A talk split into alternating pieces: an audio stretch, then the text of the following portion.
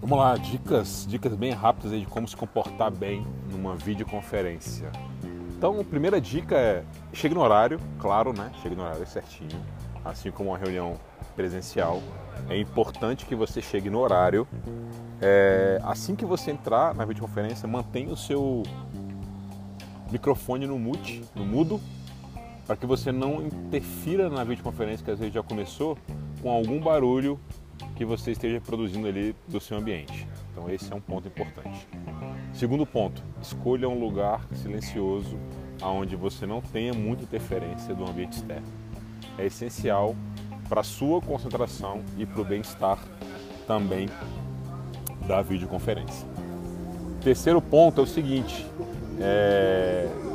sempre que você puder, essa música de fundo me atrapalha, um sambinha, meu Deus do céu, Tá vendo? Barulho. Barulho. barulho de fundo atrapalha, viu aí, né? Tá vendo? Não estou num ambiente tão silencioso assim.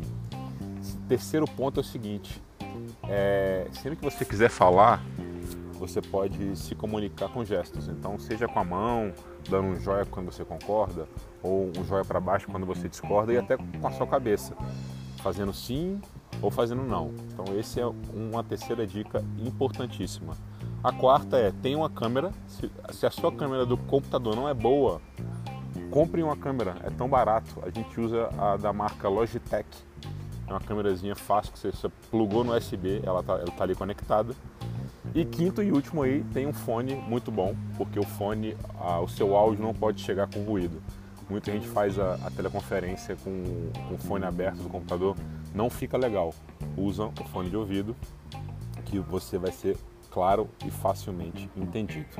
Então são aí essas cinco dicas rápidas para você fazer a teleconferência ser o mais produtiva possível. Valeu!